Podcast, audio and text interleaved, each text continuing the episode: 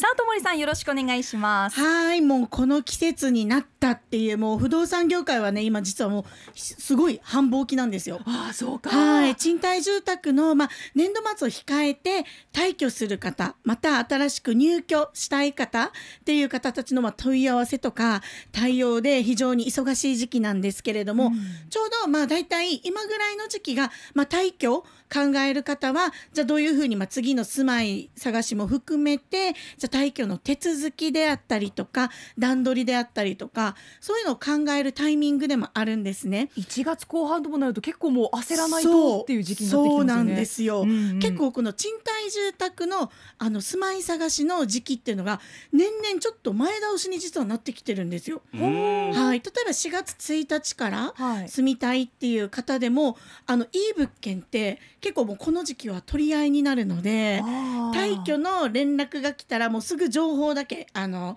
ポータルサイトとかにアップされてでも見学もしないですぐ申し込みみたいな。いやもうそうなんですよね。そうそうそうそう、もうそういう状況なのでまずまあ入居もそうなんですけれどもまあ退去する時にいろいろ押さえておいてもらいたいポイント。これ聞きたい。はい、お伝えしたいと思います。はい、まず一番皆さん見落としがちなんだけど大事なことなんですが退去する30日前に必ず通知しないといけないんですよ。ほ例えば、えー、っともう来週退去しますって言うと例えば来週までの賃料じゃなくてその後この、えー、っと退去しますって通知した30日間は賃料ってかかるんですね。あそういうことそうそうそう、はい、で契約書の方にも書いてあるんですけれども退去通知は30日前までにあの連絡してくださいって、はい、もうそれで例えば30日をあの経たない前に退去されたとしてもこのあの期間のうん、あの賃料はかかりますっていう形になるので、はい、もったいないじゃないですか。もったいないですね。ね、うん、なのでもう退去がある程度決まってるよとかもうこの時期にはもう必ず出るよっていうのがもう見えてるのであれば早めにこの退去通知っていうのは管理会社であったりとか、まあ、大家さんであったりとかそこにま連絡をしてください。はい、はい、これ結構忘れがちなのであのね引っ越しとかいろいろなことを考えて全然通知しなかったっていうふうに、うん、そうなってしまうと本当にもったいない。次の物件のことばっかり考えてますからね。そうそうなんですよ、結構見落としがちなので、これはぜひあの確認をしてください。はい。で次なんですけれどもこれもまあ契約書に書いてあるんですが退去するタイミングで例えばお預けしている敷金とかから、はい、あの償却という形でお金が引かれてしまったりとか、うんはい、例えば、まあ、違約金という形で敷金からまた金額が引かれてしまうってこともあるんですね。はい、例えば、まあ、大体賃貸契約ってあの、まあ、2年契約でその後更新していきますっていうものが多いと思うんですけれども、はい、例えば1年未満で引っ越しとか、うん、もしくはまあ2年経たずに引っ越しっていう場合だと違約金で、えー、月額の賃料1ヶ月分は転引きしますよっていう契約になってることもあるんですよ。あそうなんですね。はい。なのでこの退去のタイミングによって1ヶ月分ね賃料取られるってなかなか大きいじゃないですか。すね、はい、なので事前に契約書を確認して自分がこの退去するタイミングでどういったものが転引きされるのか。うんもしくはこのタイミングだったら転引きされないなみたいな。うわそう。私今住んでる賃貸住宅のわ、うんうん、からないですね。どんな契約だったかな？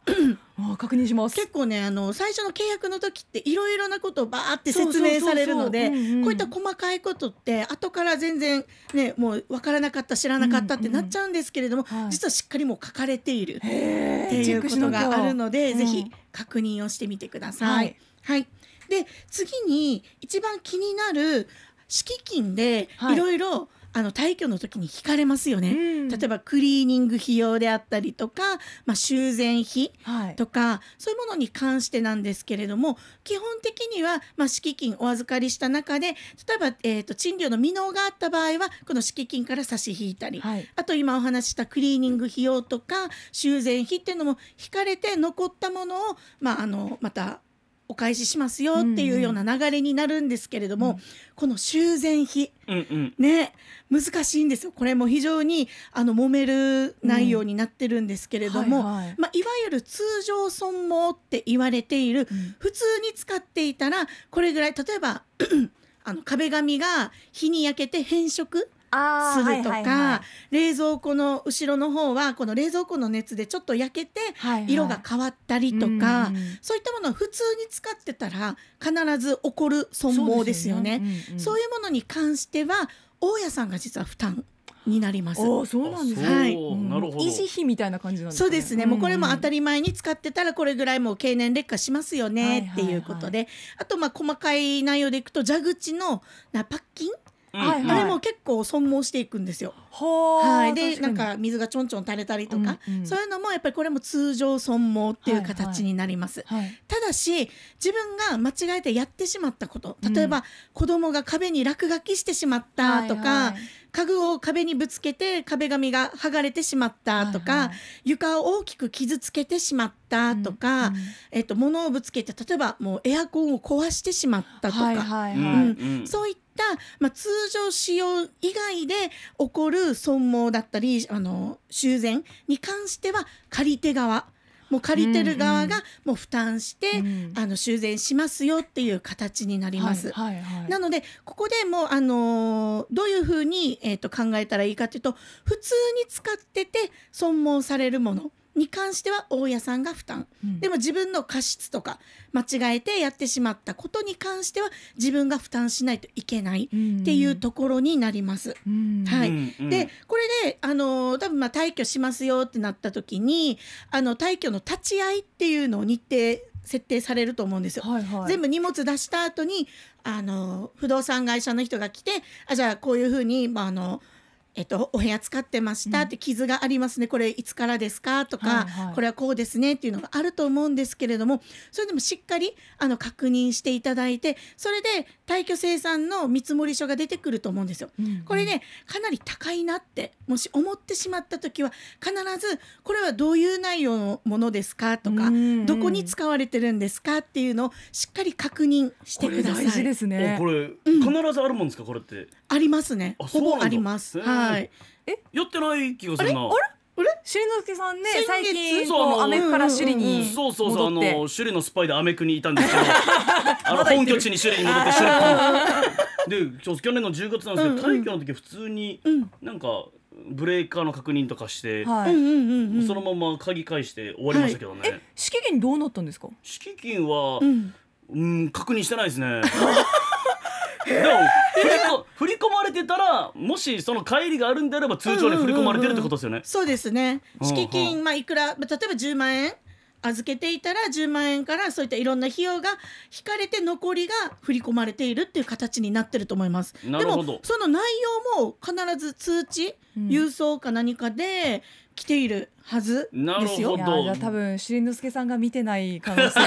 確かに郵送ってパターンもあるんですね。ちょっとこれチェックしてみますあるあるある。あはい。聞いといてよかった、ねあと意外と見落としがちなんですけど火災保険で皆さん加入されるじゃないですか、はい。うんうん。あの最初の契約の時に、うんうん1年ないし2年なんですけど、はい。この1年とか2年の契約期間中にあの退去される場合は自分がこの退去した後からこの契約の満了日までの保険料返還されます。はいうん。はい。火災保険もしっかり解約していただければあのしっかりお金も戻りますので、はいはい。これ結構みんな忘れがちなんですけれこどもれ申請が必要なんですか？あの保険会社の方に連絡してもうこの日で解約しますって連絡すればそれで生産して戻ってきます。いやこれ大事。うんうんうんうん。なるほど。そっか。これは不動産会社とは別の連絡になるからそうですね。忘れがちなんですそうね忘れがちなんです保よ。険会社に連絡するんですね。はい、不動産会社からはもう連絡いかないので。火災保険の保険会社に連絡しなければ、んもうそのまま払い続けることになるんですね、そのまま自分が契約していた期間まではもうそのまま費用使われて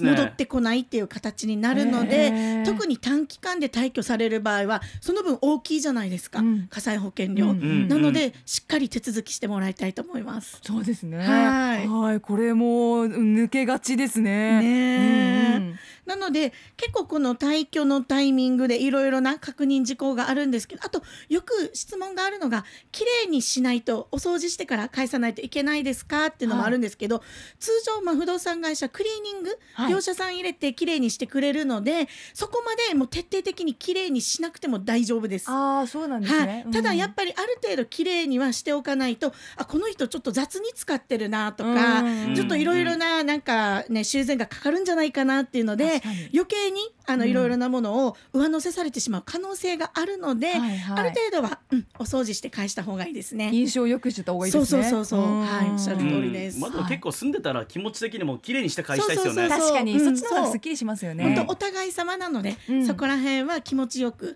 うん、貸していただいたっていう気持ちで、うんはい。お返しした方がいいですうね。ん。年度末でね忙しくなってきますが今日お伝えした内容しっかり抑えてね、はい。退去しましょう、はい。ということでこの時間ともりまゆみのライフマネーをお届けしました。ありがとうございました。ありがとうございました。アップのポッドキャスト最後までお聞きいただきありがとうございました。生放送は平日朝7時から。FM921 AM738 RBC アイラジオ。県外からはラジコでお楽しみください